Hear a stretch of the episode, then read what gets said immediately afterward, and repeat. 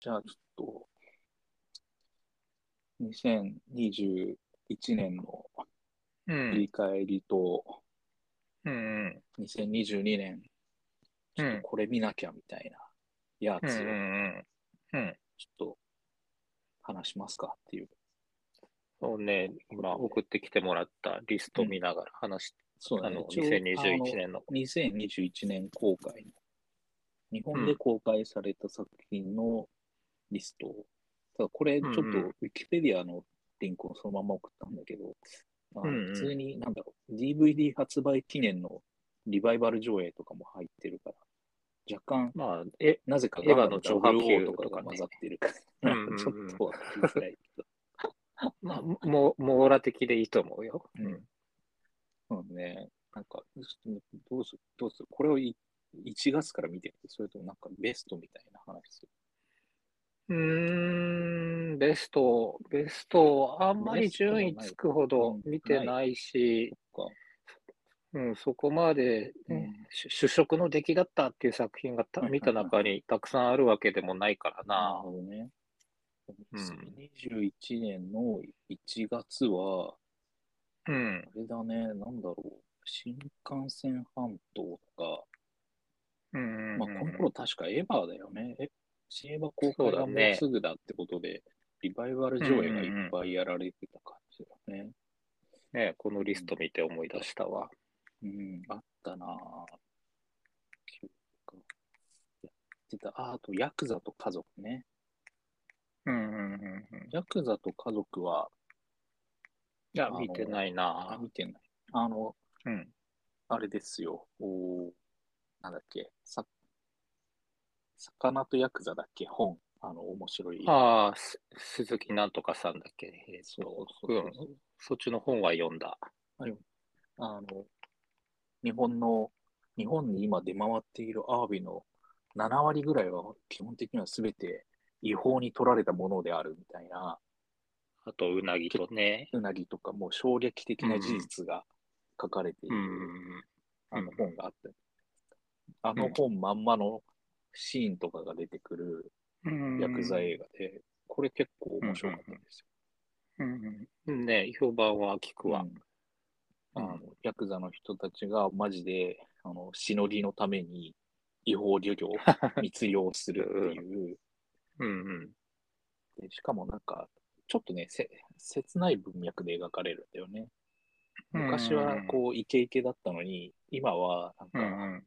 こう暗い海でコソコソっとこう密漁するみたういんうんうな、 なん。んか まあ、昔のね、仁義なき戦いの頃と違って、ものすごい人権も制約されてるからね、現代のそうヤクザ、うん、すごいね高校面白か生っもた作。れず。うん。なんうん。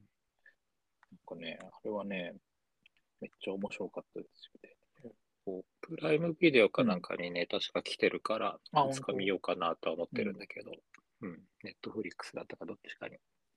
やっぱ、こう、リーガルな仕事をしてる人としては見た方がいいですよ。この、リーガルな人たちの。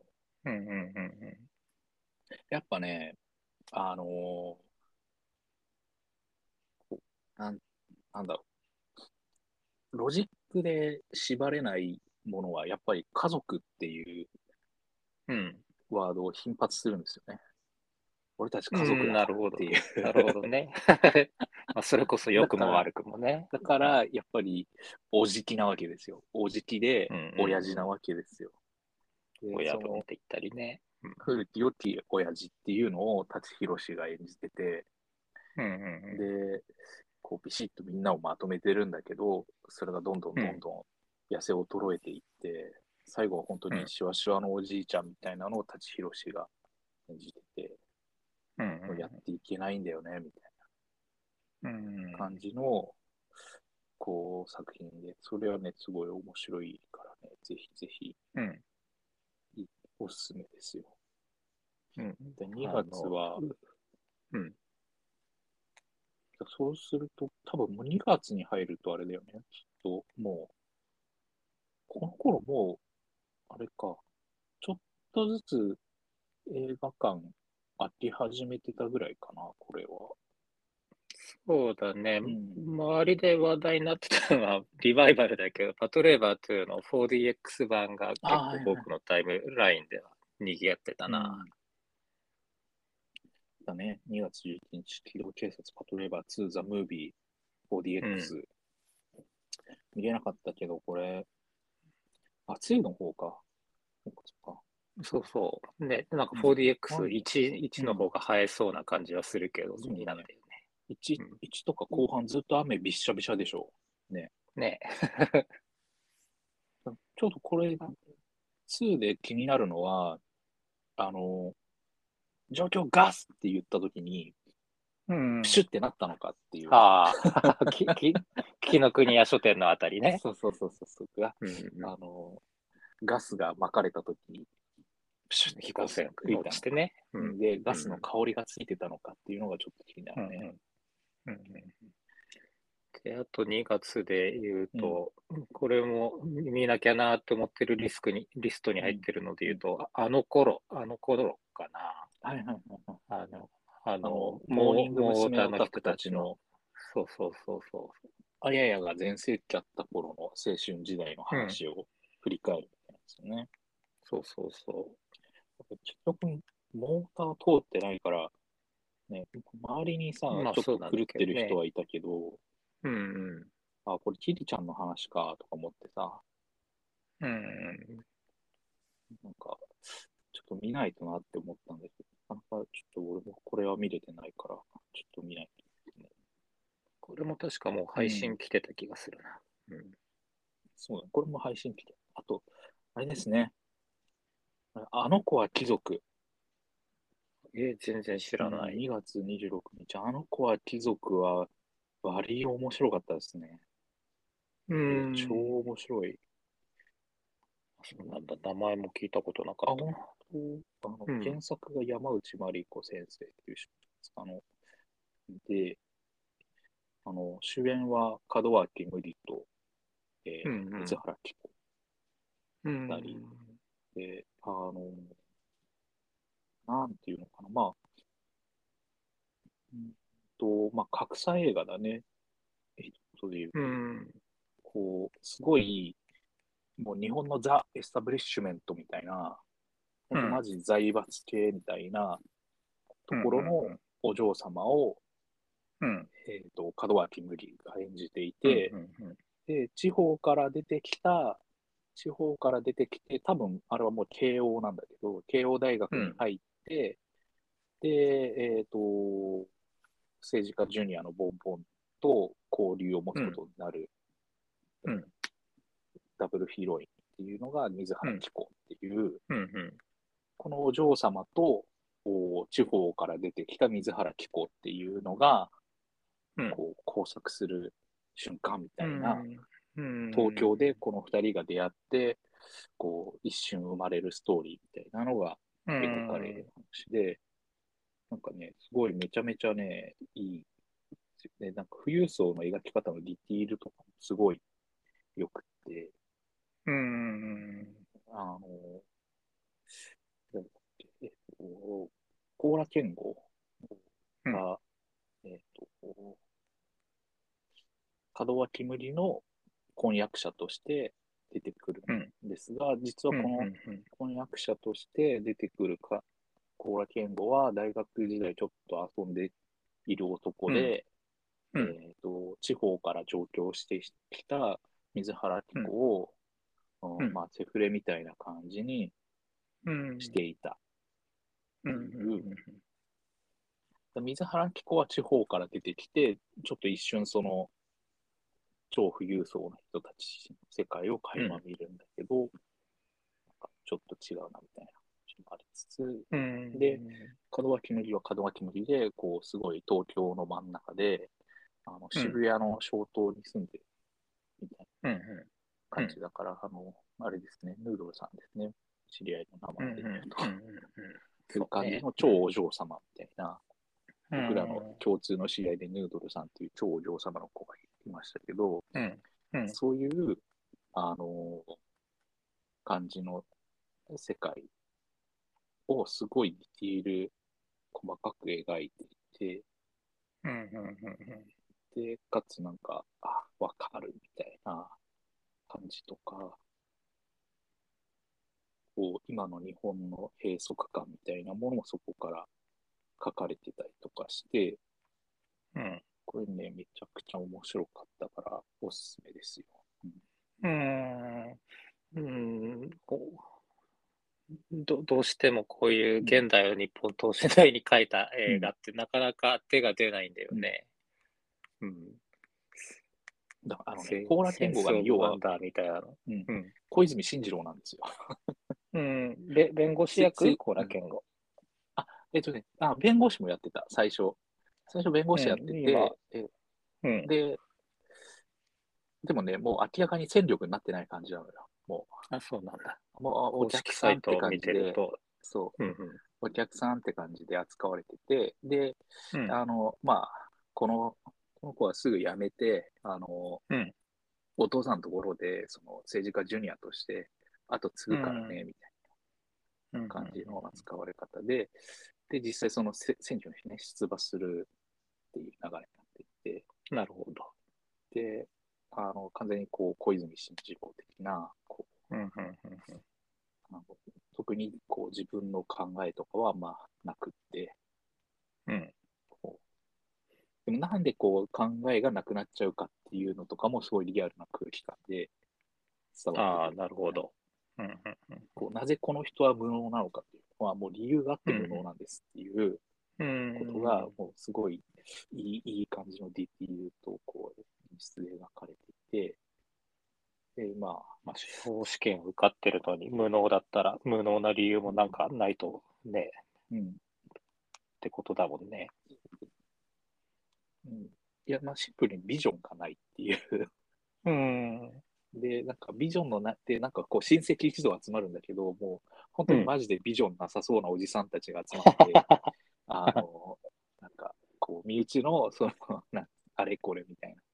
こう身内のあれこれで、こう日本を動かしてるみたいな、うんうんシーンが描かれてて、ああ、ダメだうんみたいな、この人たちに任せてたら絶対何もうまくいかないって感じが、もうひしひしと伝わってくるうんうん感じの描かれ方をしてて、そこら辺もね、すごい、こう、真にしてまって、まあ、でも、まあ、なんかリアルというか、ギガ、ギガ的に描かれてるだろうけど、うなんか、んうんで、その辺はね、めっちゃ面白かったですよ。うんで、あと、まあ、普通に何よ、何よ、この二人のね、ヒロインと、まあ、一人、えっ、と、こうこのヒロインをつなぐ親友のポジションで、えーとうん出てくるキャラクターの演じている女優さんもいて、3人くらい、こう、メインどころとして女優さんが出てくるんだけど、うん片脇に。そうともうね、こう、3人ともみんなすごい変わって、可愛い石橋静香さんあ、そうそうそうそうそうそう、うんすごいね、チャーミングに描かれていて、めちゃめち石ゃ。橋亮さんの娘さんで。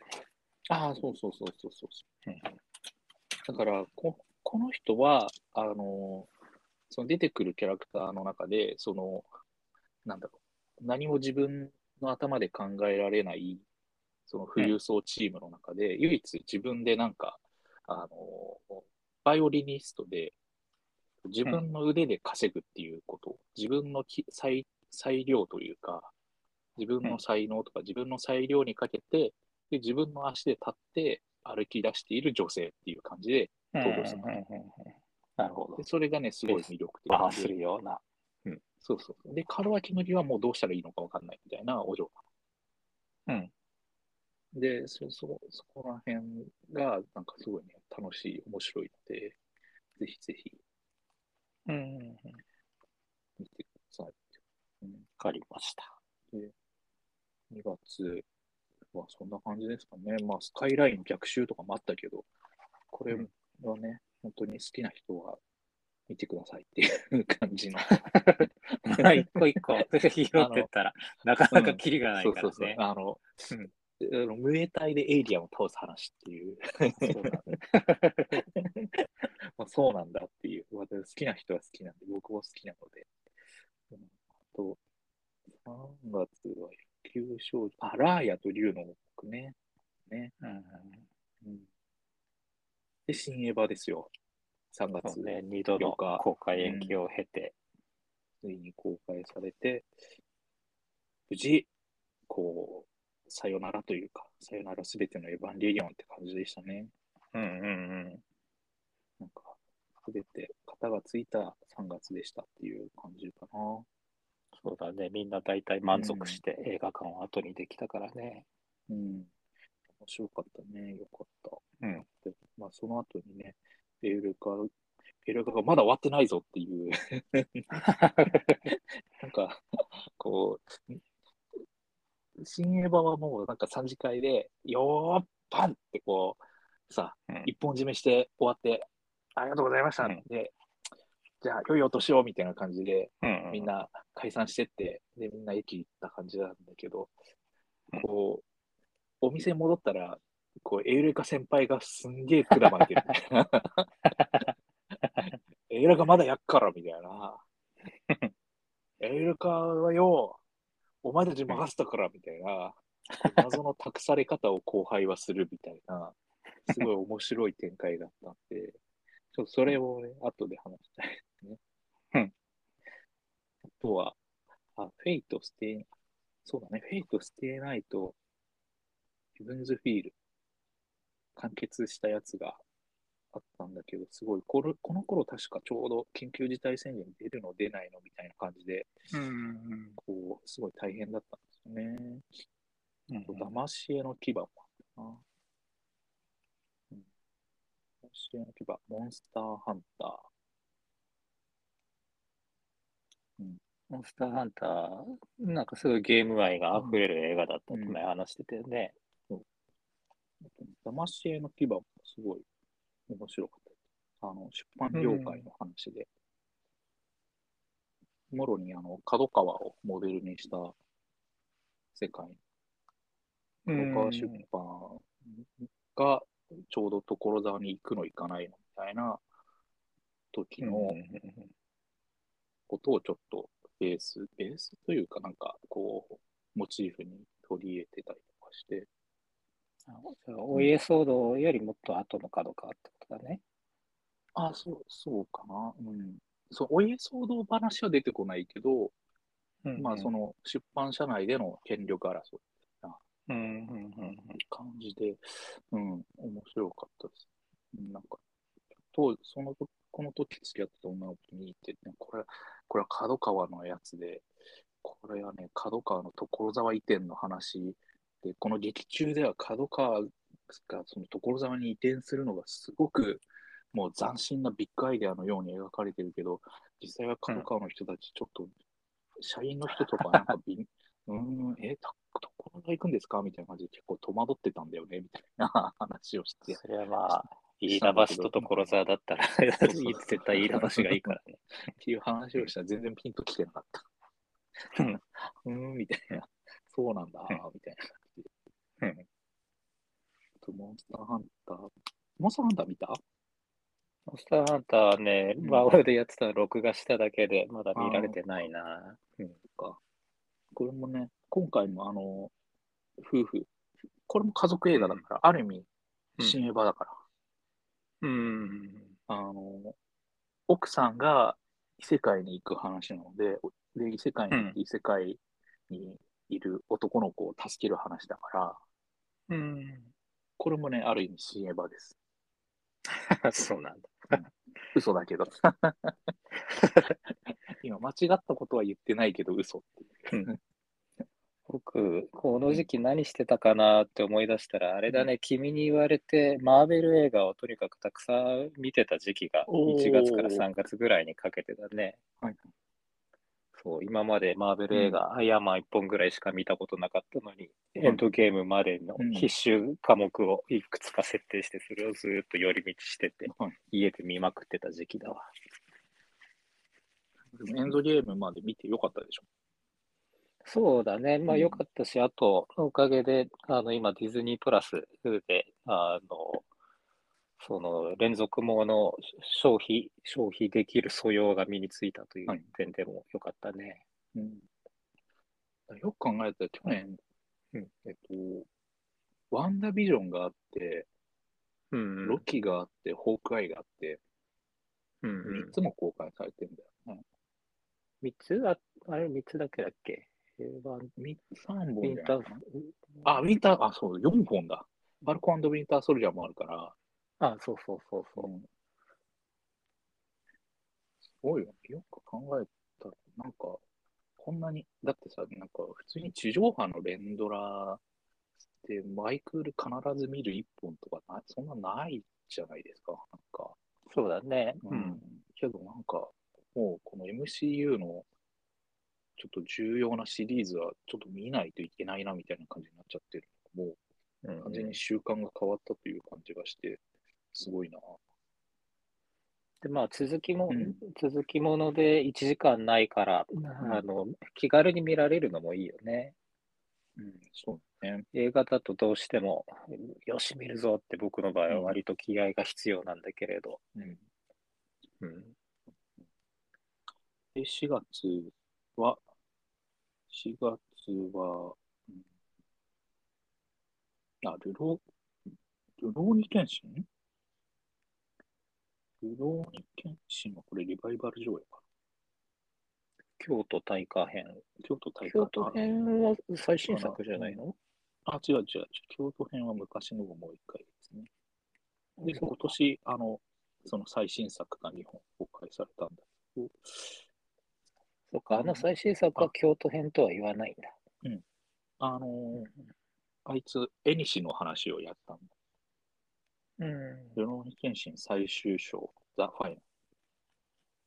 まあ4月23日なので、んうんそうですね。うん。で、ルノーニケンシンサーガも終わりましたっていう、一応。うん。本当に全部、だから、もう次やろうとすると、あの、あれですね、北海道編をやるか、あの、剣術を憂う者編をやるか、2, パ2種類しかないですね。残されたエピソード。うん検索エピソードはほとんど全部やった、やっちゃったから、うん。トビーズナ見たいよね、トビーズナ。トビーズナって何んあのー、ルロニケンシンでいきなり飛び道具を使い始めるやついたじえー、もう僕原作連載やってただけだ から、全然覚えてないゃな。ん。本当あうの、んめあのー、なんか、ルロニケンシン原作の初期に出てくるすごいバランスブレイカー。よく考えるとうんこいつめっちゃ強いんじゃねっていう、イスルギライジュータ。えー全然覚えてない。俺はイス飛ルび道ギ具ライジュータ、剣術界の未来を憂う者って言って出てきて、ういで、あの、飛び道具を使えるんだよ。剣をブンって振ると、真空の刃が飛んで、で、その真空の刃で攻撃できるっていう、うんうめちゃめちゃ強い技を持ってるんだけど、うんあの、剣心に心を折られてやれやめるっていう、んうんうんうんなかなかいいキャラクターがいるんですよね。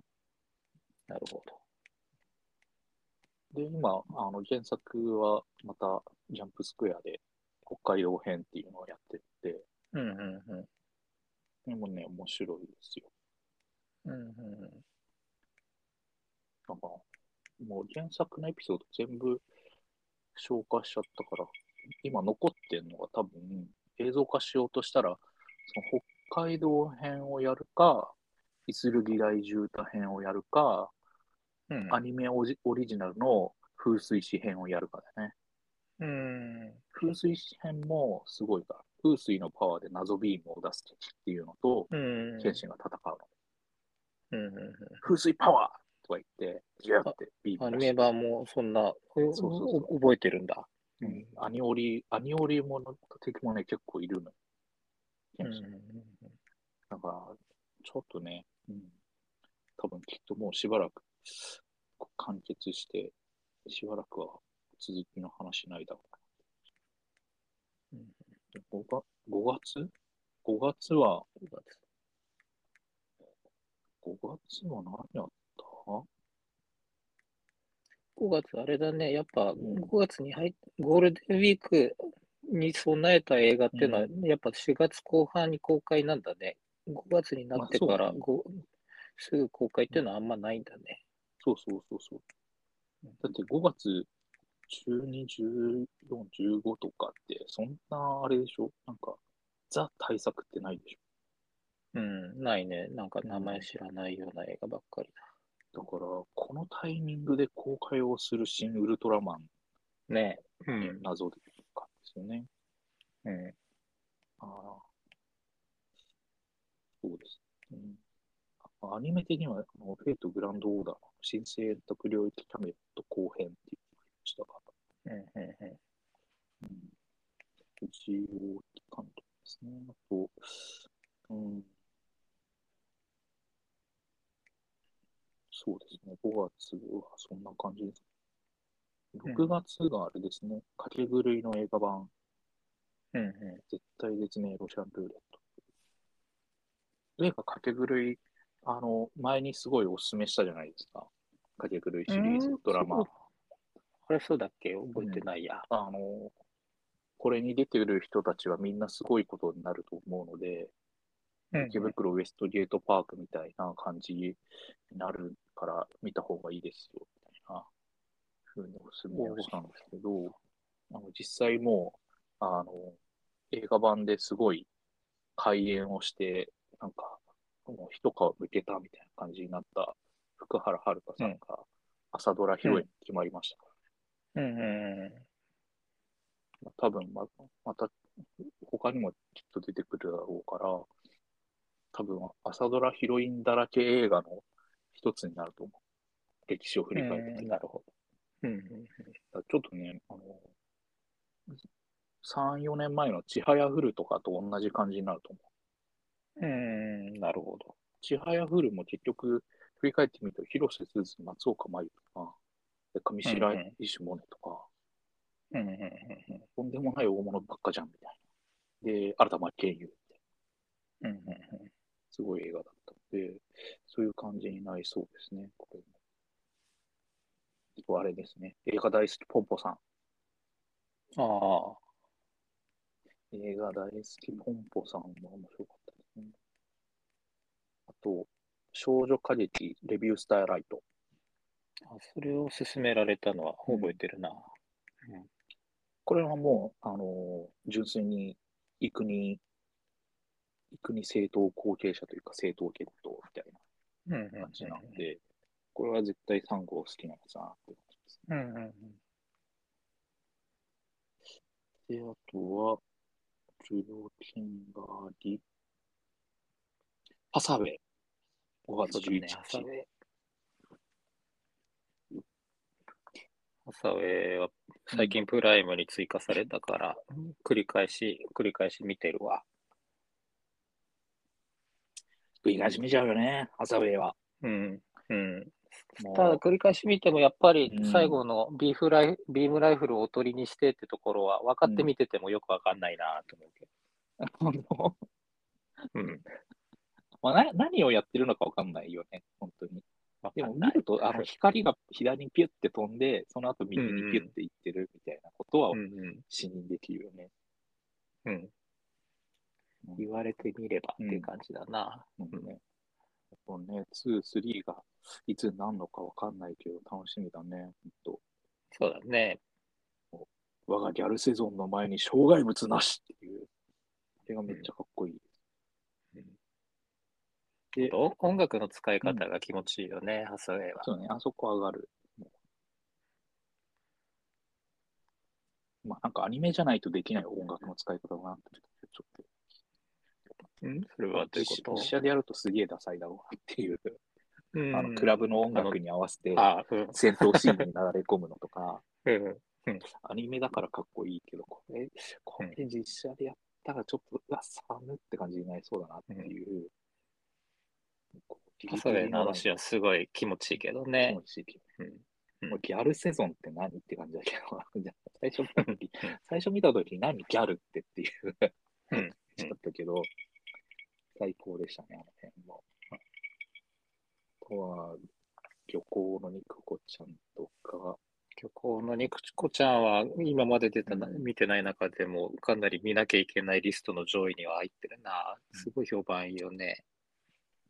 あと、まあ、最重要伊集作院品さんもとして、ラジオですごい評評価していた。モータルコンバットです。モータルコンバットモか。ータルコンバットそれはあんまり リストの上に来ないな。 何ですと モータルコンバット。うんフェイタリティ。うん最高の映画ですよ。まあ、モータルコンバットは前も、 あのおすすめされたのは覚えてるけど。いや、なんかね、すごいんですよ。だってもう、いきなり、なんか、こう、地球界と魔界は、ね、なんか、戦いで、なんか10回、なんていうの、こう、10回負けたら、その、うんもう魔界に支配されるみたいな戦いがあっうんうんて、あのもううん9回負けてますっていうところから映画はスタートする。うん。うん もうやばいじゃんみたいな。で、その9回負けた戦いを指揮しているのが、その浅野忠信が演じているキャラクターなうんうんうんので、すっごい浅野忠信は有能そうな顔をして、こう偉そうに講釈を立てる、垂れるんだけど、うんうんえ、あなた急立てしてますよねみたい な。よく考えるとうん、ライデンっていうこう目が常にこう白く光ってるキャラクターなんだけど、うんすごい最高の映画ですね。モータルコンバット。うんうんあと、6月、あったかな。ないかな。それぐらいかな。ファブルも前、岡田君のアクションがいいって進めてこなかったっけあ、でもね、続編の方はね、ちょっと見れてないんですよ。うん、うん。でも普通に、あの、どう考えてもアクションちゃんとしてる作品だから、うん見ないとなっていう。うん7月は、 7ゴジ月ラはさすが VS 夏休みだコンけグ。それは見た、見た作品だ。見ました。うん、見た見た。まあね、やっぱ、こういう、ね、映画館で見るのが一番いい作品ですね。うん。地球空洞説とか、唐突に出てきてびっくりしたけど、うん。あと、あ、ライトハウス見れてたな、映画っていう本。これ見ないとだ。あと、あれですね、竜とそばかすの姫。細田守監督。ああー見て、 見てないっす。あー、マジ。マジこれは見ないと。あと、G レコ細田ですね守る。うん。 G のレコンディスタ第3部宇宙からの遺産ジーレコか。ジーレコ結局、ハサウェイの時に無料パスみたいなのがついてきたけど、消化せずじまいで期限切れちゃったな。であとサイダーのように言葉が湧き上がる最高と全然知らない。これはアアニニメメなアニメなんだ。アニメ、えっと、石黒恭平監督っていう、えっと、あのフライングドッグのなんか10周年記念作品でうんうちんょっと松竹系の配給だったので、そんなにうん公開関数は大きくなかったんですけれども、うん。あの地味に良作っていう感じでうん。面白かったです。うんあと YouTube でね、なんか監督がその企画が成立するまでの話を全部ずっと話して、うんそそれもね、合わせて聞くとちょっと面白いって感じだった。うん。なるほ本当に結構生々しい、なんか、こういう感じで企画開発したんだけど、全然予算がつかなかったんで、みたいなど。うん話とかは結構、うんもりっとしてて、で、最初ちょっと脚本がこうだったんだけど、あんま、こう、反応が良くなくって、こういう風に変えて、脚本家で佐藤大さんに入ってもらってとか、うんうん。そういう感じ、お話ししてた。こでのあドとキュあメれンですタリーねは確かに面白そそれと、えー踏み出せ、鳴らせ、ぷいぷい、モルカー。ああ、そ んでそれが出てくると思わなかったそう。そうそう 見に行って、俺、映画館見に行ったの。うん。あでそうなんだポルカーボールもらって、ぷいぷい鳴らしながら 見て、最高でした。 34分。ええうん。だって俺、あのオリンピックの開会式見ないでこれ見てたから ね。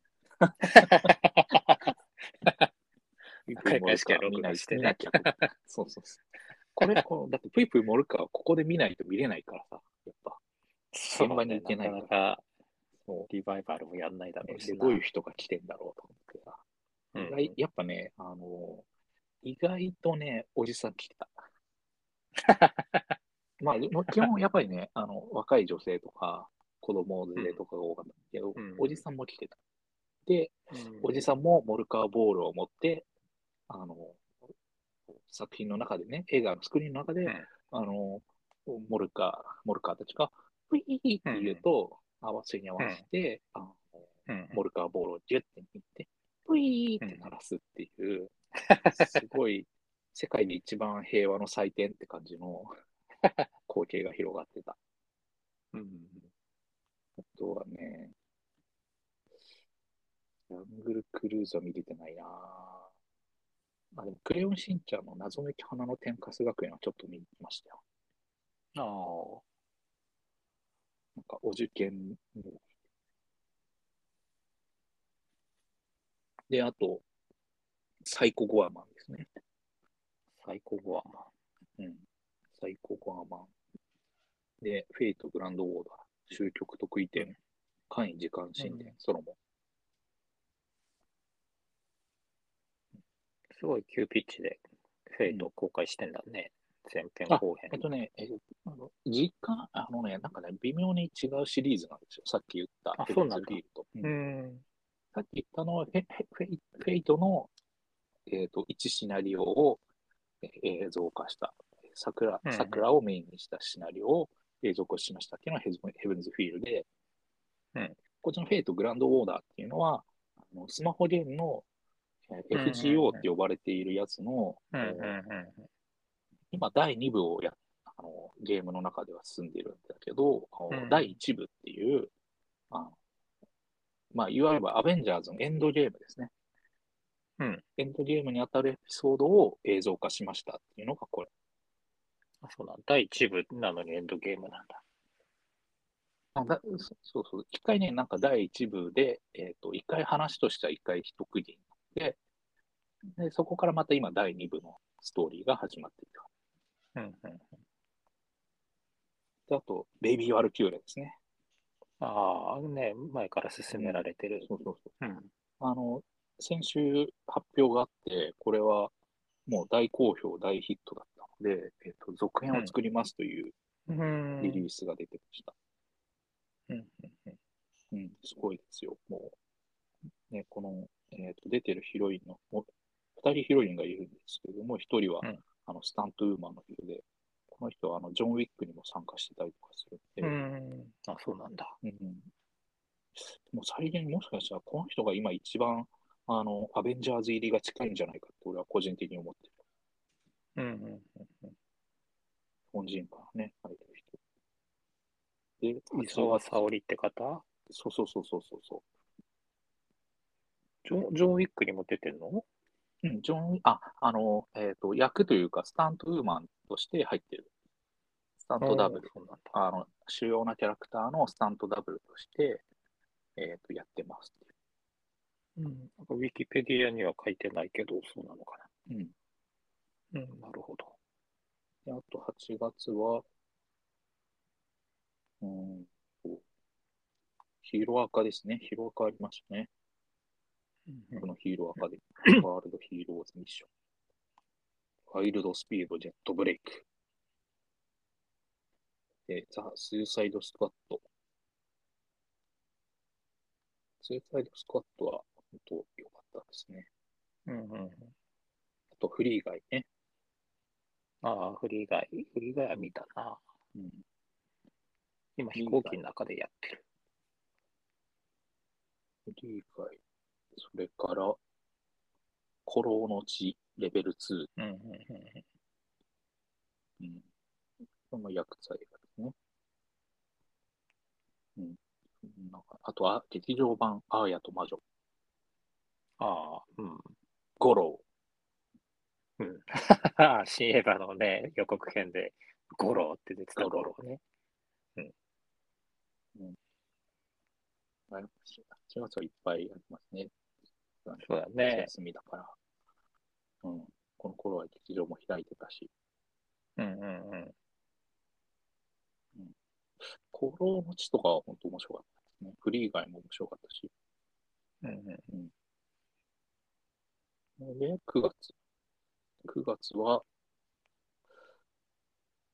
9月は仮想研の女劇場版。何見に行ったの 見てない。あ、そっか。あと、シャンチーですね。シャンチー。テンリングスの伝説。9月3日公開。あったなぁブラックウィドウはあまりダーレン的には違うの。さっきスルーされたけど。あ、本当だ。抜きあ、それ飛ばしてた。いや、よかったよかった。あそうかブラそうッかクウィドウも。うんうん面白かったですよ。なんかここうやって話しててもあんまブラックウィドウについて触れることないなって前から思ってて、別に評価してないとかそういうわけではない。全然全然面白かったですよ。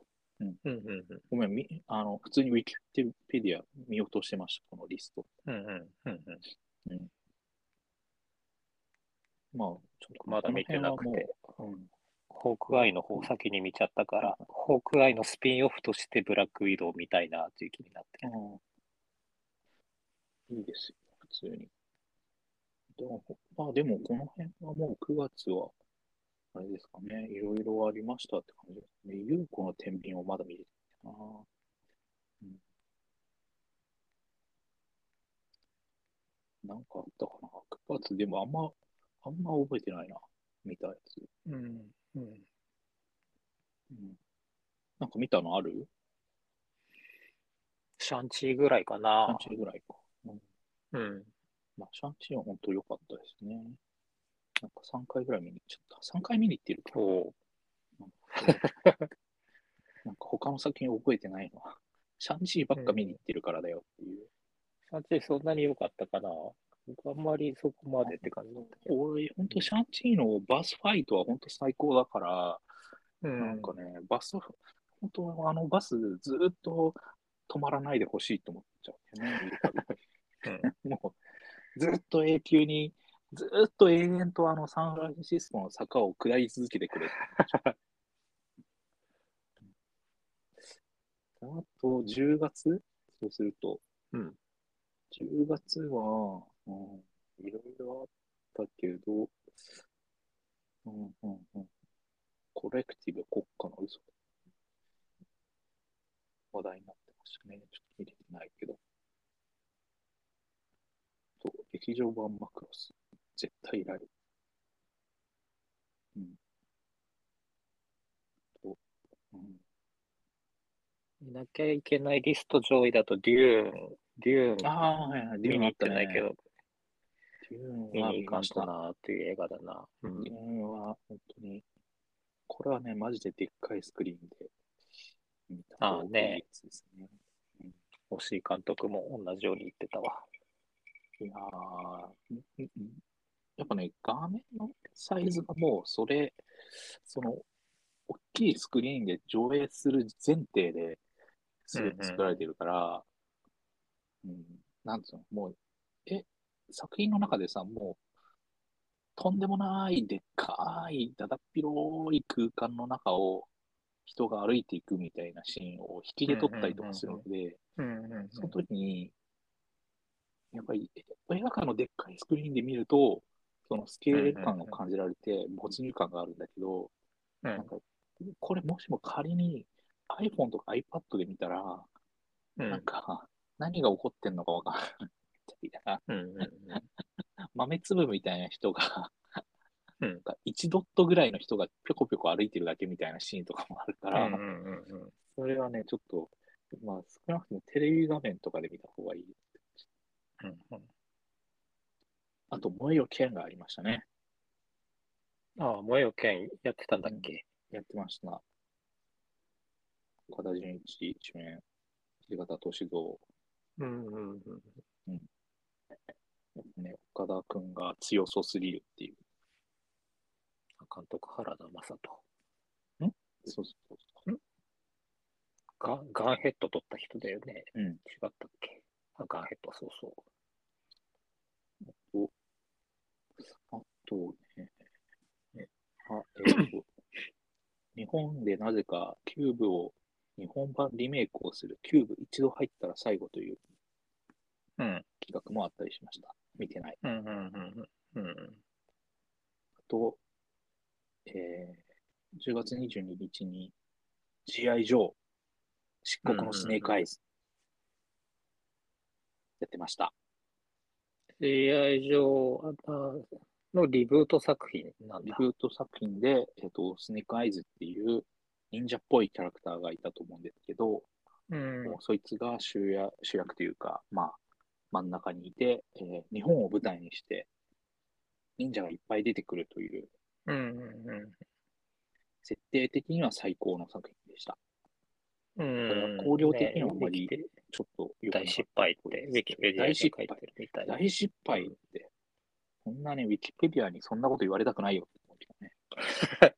損益分岐点1う億7000万円ぐらいのところが、報酬が漆黒のスネークアイ3700ズは万負けドてル。ない。負けてないんだリブート失敗。スネークアイズさんは弱くないそれあの、煉獄さんのところ。忍者もう忍者が出てる時点で勝利です。わ、かりますか残念だな。うん。ね、これでまますます日本市場が軽視されちゃあ、でもね、あの中身的、描写的には完全に日本文化適当って感じだったかう。う ら、いつもの、いつものインチキ日本なので。面白い。い。あの、キャラクター、あの、なんですか、最初アメリカから話は始まるんだけど、で、こう、まあ完全に日系アメリカ人って感じのキャラクターが、うちの実家来るみたいな感じで、こううん主人公を誘うわけで、あうんうのん実家に帰ると、実家は姫路城って いう、めっちゃでけえみたいな、すごい感じので。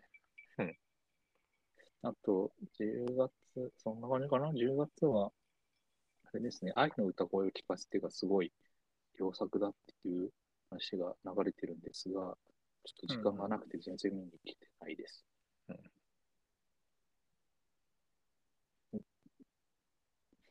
で、11月ですね。あのさっき全然関係ない話すると、実家が姫路城で思い出したんだけど、去年テレビで面白かったのが、あの個人で持つと大変ですっていう番組やってて、うん。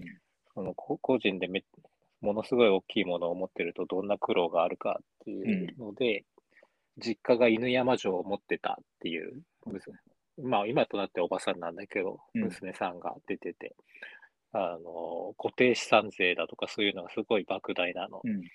で、どう解決するかっていうと、みんな財団法人化して、そっちに財産を移してっていう形で解決するんだ、みたいなことをやってた番組がすごい面白かった。うん、多分ってことは、その、GI 上に出てきたあの人たちも、なんか、そうそうそこう、作品中では闇の組織みたいな感じでやってたけど、多分う。財団表法の人、顔は、そう、 財団法人の理事長。そっか、あの人、理事長なのか、すごい、なんか闇の組織のボスみたいな顔してたけど、うん財団法人理事長か。うんそう考えると面白い。で、10月が、そんな感じですかね。あと、んで、11月がね、えっ、と、エターナルズですよ。うん。そうね、見に行った行った。エターナルズ。エターナルズよかったね。うんエターナルズ。エターナルズぐらいかなあとなんかあったっけエターナルズしか覚えてないな。なんかあった他。うーん、まあ、うん、あと光学機動、光学機動隊があるなっていうぐらいかな。あ、見に行ってないんですけど。 11月にエルカセブンハイエボリューションですよ。12月だと思ってうん。 11月26日、エレカセブン、ハイエボリュージョン、うん。 うっちりゴリラのようになったエレカさんが大活 躍。もう筋トレ、筋トレしまくってるからね、まずエウレカが。浅く中でそう。うん、筋肉があそう全なんだてを解決するっていう。 すごいね。なんだろうさっきも話ルしープしてたけど、るから。うんうんさっき話した、あの、三ね、三次会終わって、お店戻ったら、ゆるか先輩がまだ飲んでたっていう、うん、そういう感じの作品で。うんうんまあ、なんだろう。ね、やっぱ、なんか深夜場と比べる批評とかがすごい多いんだけど、まあなんかそもそもね、その、深夜場とは座組とかがさ、全然違うから、成り立ちとか。もう同じような役割を託されてはいるけど、なんかその事実全然違うんだよねっていうう感ん、じがして、うんなんか、シネバと比べてつまんないとか、なんかそういう雑なことを言ってるのは、本当、すごいどうでもいいなって思っちゃった。うん、うん、そういうことじゃない。そういうことじゃない。うん清流、居酒屋清流に戻ったら、なんか、 管巻いてる、管を巻きに巻いているエルカ先輩がまだいたっていう。 大変だね。エルカ先輩、エルカ先輩なんか帰らないつもりなんだ、なのかな、みたいな。田中圭一先生が書くところのナウシカみたいな感じでね。で、あと12月が、ゲノム、レッドゼアビーカール。うんうんうんうこの間話したね。と、あとは、12月は、あ、ラストナイト・イン・奏法がありましたね。んうん。全然知らない。あの、アニャ・テイラー・ジョイが主演の、ああ、そうなんだ。うん、すごい面白かったですよ、これも。うんうんうん。なんかね、えークイーン、ガンビットの、ガンビットだけの人だよね。ガンクビイーン、ギャンビットか。あ、クイーンズ・ギャンビットね。はい。うん。クイーンズ・ギャンビットであ、今度、なんか、あの、スパイダーマンシリーズマッドマの、あ、そう、マッドマックスのヒロインもやるし、フューマッリオクスのさ。フィリオサ役もやるし、なんか今噂だと、えっ、と、MCU 入りにするするんじゃないあのスパイダーマンのシリーズで、ブラックキャットっていうキャラクターが出てくるけど、そのブラックキャット役をやるんじゃないかみたいうんな。噂が流れてきて、もう今、ノリに乗っている女優さんって感じで、美しいだけじゃなくうてん個性的な顔の人だから見てて楽しいよね。うん、そうずっとね、見見てて楽しい。で、この人が、うん、なんかね、話ちょっと触りだけ話すと、あの、なんだろう、な、うん、まあ、要は、ホラーというかサスペンスの要だかな、うん。ね、こう、この作品の中ではね、こう、幽幽霊というか、怨霊みたいなのんが、ここの作品って、この双方のやつ、ラストナイト・イン・奏法は、うんあの音量というか幽霊みたいなキャラクターが出てくるんだけど、それがね、うんあのその音量はあの風俗大好きおじさんの音量なんです。ええもうね、嫌嫌なものと嫌なものを掛け合わせ で、さらに倍率ドンみたいな。もう 風俗大好きおじさんがあのブリーフ一丁で迫ってくるみたいな。えそアニれャがテイラ以さら上にでそうそうそう迫ってくる。それがさらに幽霊ですって いう。もう、もういや、幽霊でさえ嫌なのに、さらに嫌。すごい ね。いや、いやって感じの映画ですごい面白いです。あの、エドガー・ライトって いう、あの、ベイビードライバーとか撮った監督の最新作、うんうんめっちゃ面白いあ、です。そうなんだ。うんうんうんあとは、キングスマン・ファースト・エージェントですね。キングスマンは1、2作は見たけど、これは見てないな。あ、大丈夫。まだ2作しかないから、過去作。あ、そうか。これ3作目。うん。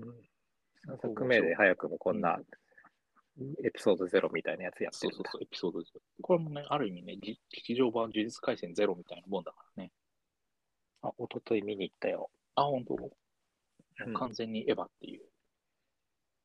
ああ、まあ ね。もうええまんまエヴァのシーンとかは、なんか、エヴァが雑音として入ってきちゃって、 なんか大変だった。もそうだね。まあ、どうしても尾形めぐみさんの声で、ああいう弱気な役をやられるとね、うリカちゃんはエヴァ量産機みたいだし。そう僕が、僕がリカちゃんの呪いを解きますとか言ってさ、うん。乗これシンジ君じゃ。ゃないのみたいな。 あの辺、まあ普通に面白かっコメディ的なシーンとかあるから、うんそういう演演技をしてる尾形さん見ると、テレビ版の方のエヴァを思い出したりして、懐かした。かったああ、確かに。そうですね。教教室に入るときにあのしあの転校初日で入るのが気まずいってやってるのがなんかまるで美里さんの家に入るところみたいだった。はいはいはいはい。いや、まあ、面白かったですね、この辺も。あと、レイジング・ファイヤーっていう、あのドニー・エン主演のアクション映画とか、うん、うん、まあ面白かったけど、まあ、でも2021年こんな感じですかね。映画あとまいあうマことトで、まうんあとマトリックス、マドリックス・レザイ、レクションね。うんうん、見た。見たけど寝ちゃった。あ見た。うん。 そうなんだ。大変だった、もう。で俺さ、寝まあそうだなと思まあ良かっったけてどさな、 4DX で見たのよ。うんうんうん、 4DX で見たけど寝ちゃったもん。 それ最初の方、うんまだ覚醒する前。そうそう、全然覚醒する前で。うんういんやー、でも、あそそ俺はね、でもね、覚醒するまではお起きてた。ただ、あそうあだの後ろの方の席で、もう開始うん5分で寝てるおじさんとかい た。ええみたいな。開開始5分で寝るみたいな。めっちゃいびきがカーって聞こえてきて、うんええみたいうな。開始5分で、しかも 4DX で寝ますかねみたいな。すごかった。